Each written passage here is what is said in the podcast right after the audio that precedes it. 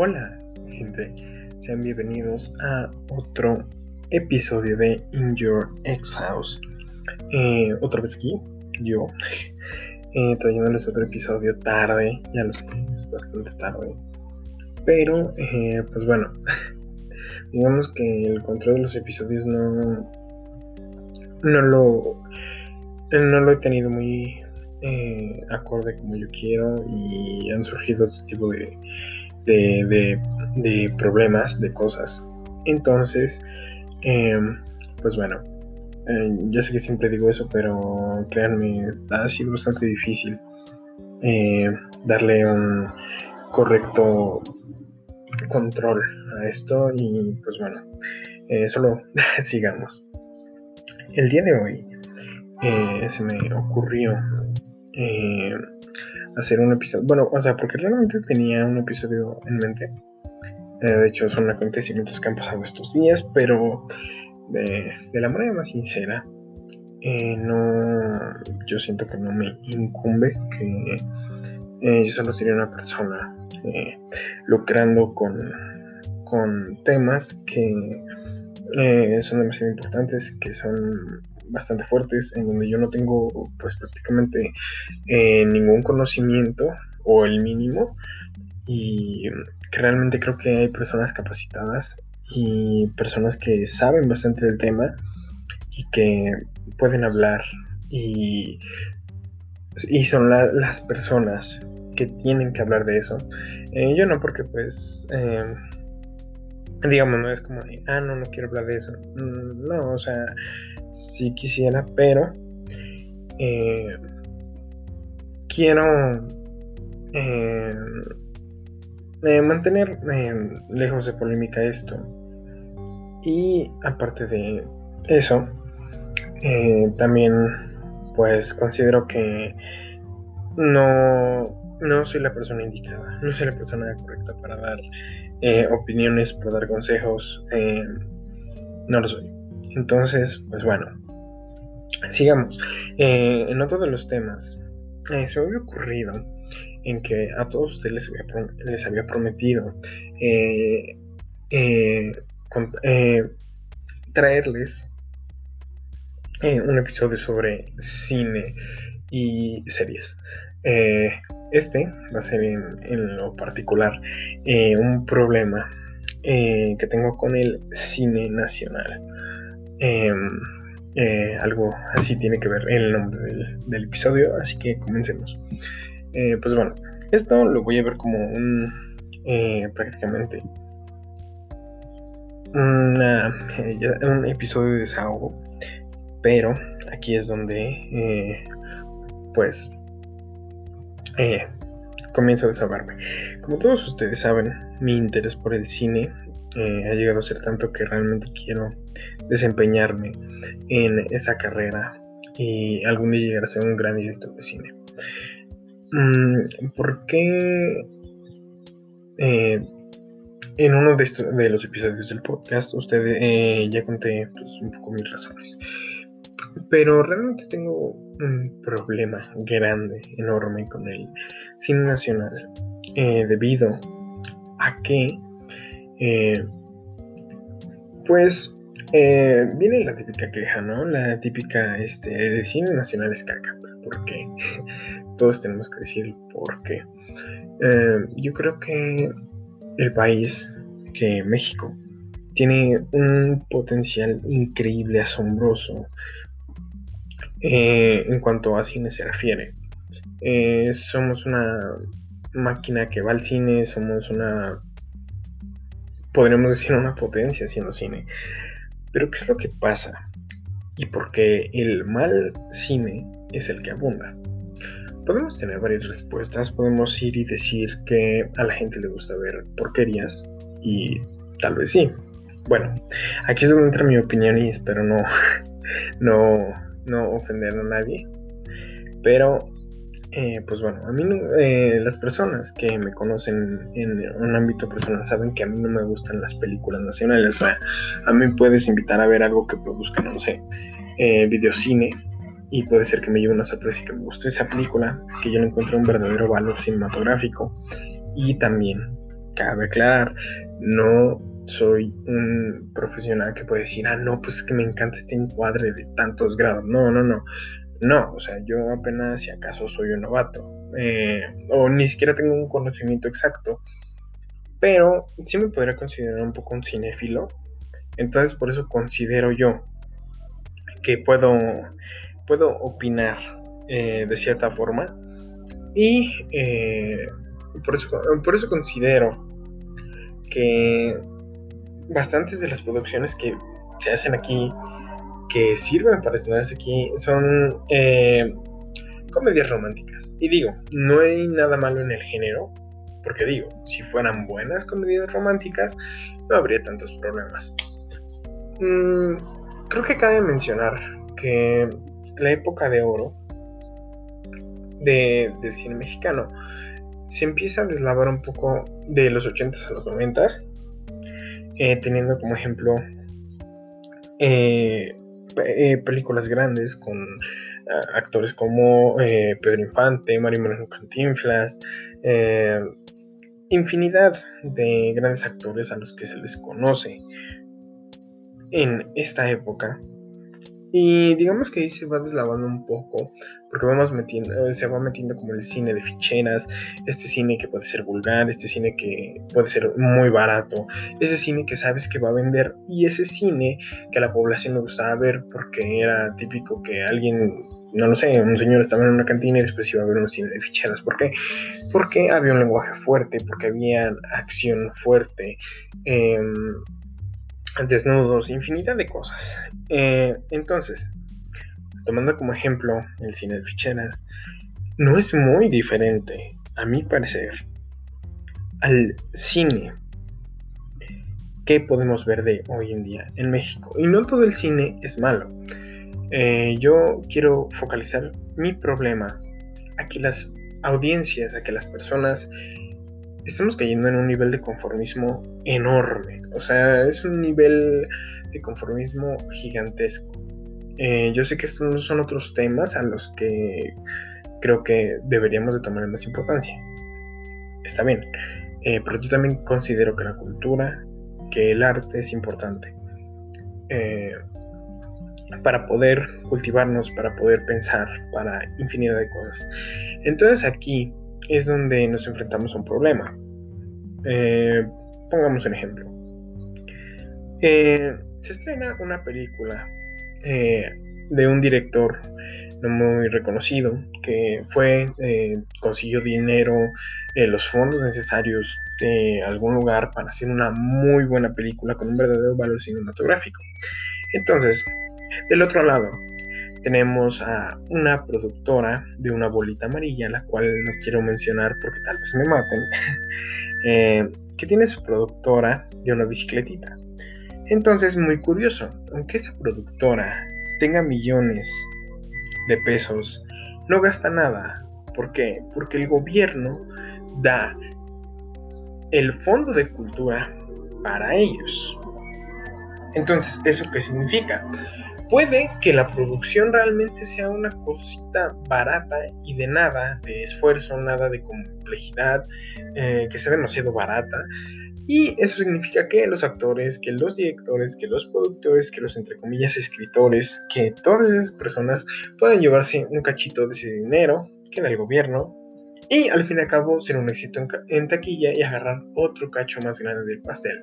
Mientras que directores poco reconocidos, directores que realmente tuvieron que tener un esfuerzo para ir y poder mostrar su película, eh, no logran nada. No eh, se convierten en un fracaso en taquilla, en un fracaso de estreno. Y esto también tiene que ver con un poco eh, Hollywood con ese efecto de que si tenemos, otro ejemplo, si tenemos 10 salas y hoy se estrenará Avengers, te apuesto que en 8 de esas salas van a estar proyectando Avengers. Y en 2 eh, pueden eh, poner otra película y en solo una, una película mexicana. Es, eh, creo que esa es una de las partes más tristes de todo esto por el simple hecho que que yo creo que deberíamos de mirar más hacia lo que tiene que ofrecer nuestro cine, hacia lo que conlleva el esfuerzo de una persona. Y dejar un poquito de lado eh, estas comedias románticas que digo, le pueden gustar a alguien, no, no lo dudo, eh, los gustos son infinitos y para, para eso son prácticamente, pero eh, ¿qué es lo que pasa? Que esto se convierte en el gusto culposo, en la comida chatarra de todas las personas que lo ven. Y aparte de eh, llegar a un conformismo, no exigimos nada, no exigimos más, aparte de siempre ver tal vez a los mismos actores, que acá yo no tengo un eh, mayor problema con los actores, con las actrices, no, yo sé que de alguna u otra forma sin su trabajo, pero también reconozco que de ellos podría venir la responsabilidad de tomarse en serio un proyecto, de darle siquiera sentido, porque puedes ir y ver una película mexicana y nada de lo que pasa tiene sentido. Es como de, señor director, señor guionista, eh, pues lo que yo digo, lo que yo hago no tiene ningún sentido. Eh, podemos leer el guion, cambiar el guion. Y ese nivel de conformismo y hasta cierto punto de mediocridad es el que llega y se implanta en todos nosotros. Es un sentimiento compartido y que tal vez a veces muchos pensamos, el mexicano es conformista. Y muchas veces sí, pero yo creo que realmente podemos hacer el esfuerzo de no conformarnos con todo lo que nos dan, de ir y exigir grandes cosas. Eh, es muy común que cuando alguno de los grandes eh, directores mexicanos que se han ido al extranjero esperamos mucho de sus películas y bastantes de esas veces no solo llenan de expectativas, las rompen. ¿Y por qué los directores mexicanos están allá y no acá? Porque pocas de las películas que han hecho aquí han sido muy buenas pero también aquí no tienen el suficiente ni apoyo ni reconocimiento porque a la gente no le importa, porque a la gente no le interesa, porque no les causa interés, porque no es Omar Chaparro siendo un maestro, porque eso lo que hacen los grandes directores no les interesa. En cambio, podemos irnos del otro lado y ver a Estados Unidos, eh, bueno, en Hollywood prácticamente eh, ver lo que hace Del Toro, ver lo que hace Iñárritu, ver lo que hace Cuarón. Y les interesa, les llama la atención, lo reconocen. Y aparte, otro punto que quiero tocar es de que no siempre los reconocimientos hacen a una buena película. Pasó algo muy reciente, esto a finales de año, en la que se estrena una película del director Michel Franco llamada Nuevo Orden que al parecer, y si no recuerdo, ganó un León de Oro eh, como mejor película. Y todos, pues, sorprendidos, ¿no? Porque pues es, común que, que, una buena película tenga que ganar eso. Pero ¿qué es lo que pasa? Eh, que aquí es donde entramos de que un director da un mal mensaje. Eh, digamos, eh, espero para no arruinar la película y si no, pues traten de verla donde puedan. Eh, yo les diría pirata porque creo que realmente no, no merece, bueno, al menos para mí no merece, la, no vale la pena pagarla. Y si ustedes la pagaron, la vieron, pueden compartir en algún momento sus opiniones. Bueno, el punto es de que se supone que esto trata como una una sociedad utópica eh, que está en algún tipo de protesta, no, no lo sé, e, es, muy complicado porque ni siquiera te ponen un contexto de qué es lo que está pasando per se. Solo eh, digamos que nos infiltramos en la vida de los ricos y es ricos contra ricos blancos contra pobres eh, de piel morena. Em, al menos para mí no hay otra forma de describir el filme más que clasista y con una ignorancia tremenda, o sea, tremenda, tremenda, tremenda. ¿Por qué? Eh, en México, así como en muchos países, hay racismo. Existe, el racismo. Lo vivimos, no es vivirlo diciendo el mexicano se fue a Estados Unidos y fue un racista con él. No, el mexicano también es racista consigo mismo. Porque creo que alguna frase bastante interesante, eh, no recuerdo bien del autor, pero eh, me, viene a la cabeza es, al el mexicano no sabe quién es. Y tiene mucha razón. El mexicano eh, se enorgullece a veces de ser mexicano, pero muchas veces también niega sus raíces. Las negamos. Queremos ser algo que no somos. Y me incluyo. ¿Por qué? Eh, digamos que eh, este tipo de racismo y clasismo lo tenemos presente todos. ¿Por qué? Porque va desde ir y decirle a tu amigo, entre comillas, de cariño, eh, prieto, eh, el moreno, el chocomil, que no, no lo sé, estos son tipos de apodos que nada más se me vienen a la cabeza. Y creemos que está bien, pero nada de esto está bien. créanme, son ese tipo de errores, ese tipo de, de ignorancia tremenda que puede llegar a, a, cosas horribles, ¿no? Eh, no lo sé, típico que a veces, no sé, algún niño eh, de, tez, de, blanca puede golpear a un niño de tez morena por el simple hecho de, del color de su piel, ¿no? Entonces, teniendo en cuenta esto, teniendo en cuenta de que muchos de nosotros cometemos estos errores, de que muchos de nosotros somos racistas, aunque no queramos decirlo, lo somos o lo hemos sido, hemos hecho algún comentario, algún chiste de mal gusto, pero lo hemos sido.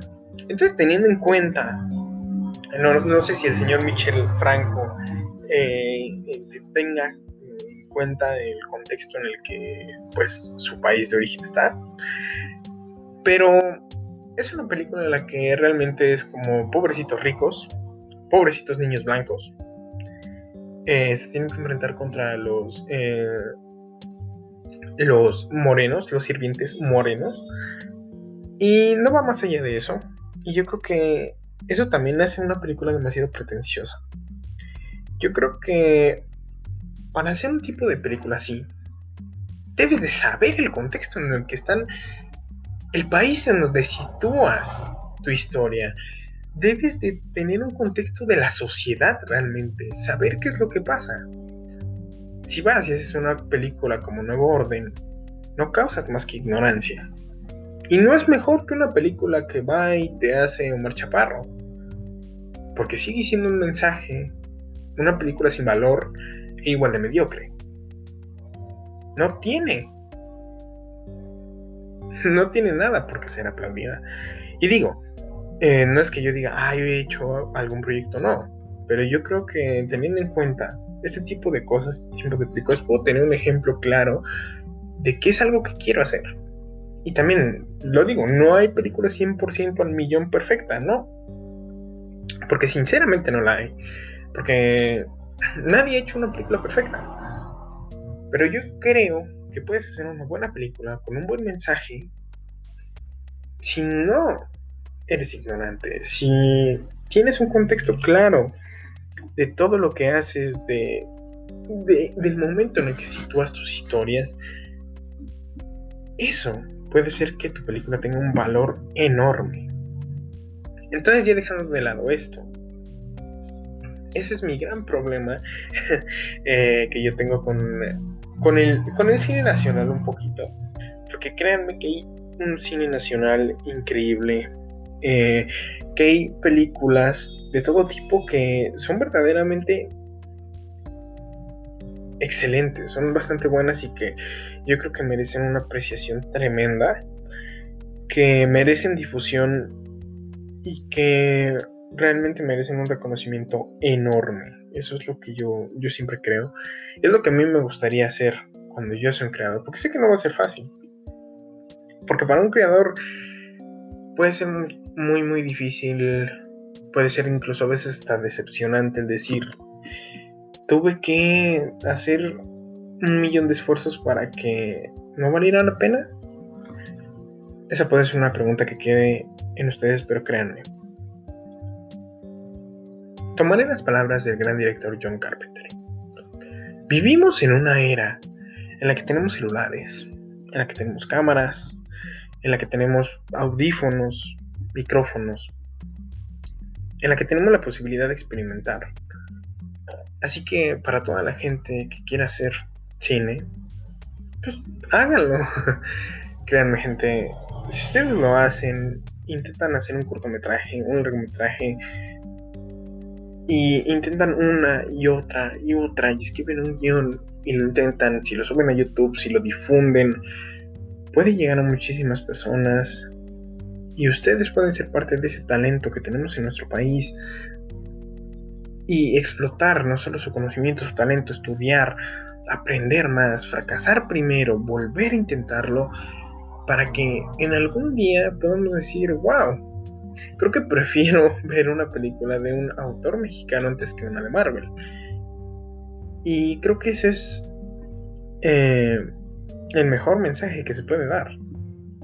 Traten de hacerlo, traten de cultivarse, traten de estudiar bien eh, los contextos, a las sociedades, a las personas que van a mostrar ustedes, porque también ir y hacer un punto de vista desde la ignorancia, desde la intolerancia, desde el racismo, desde el clasismo,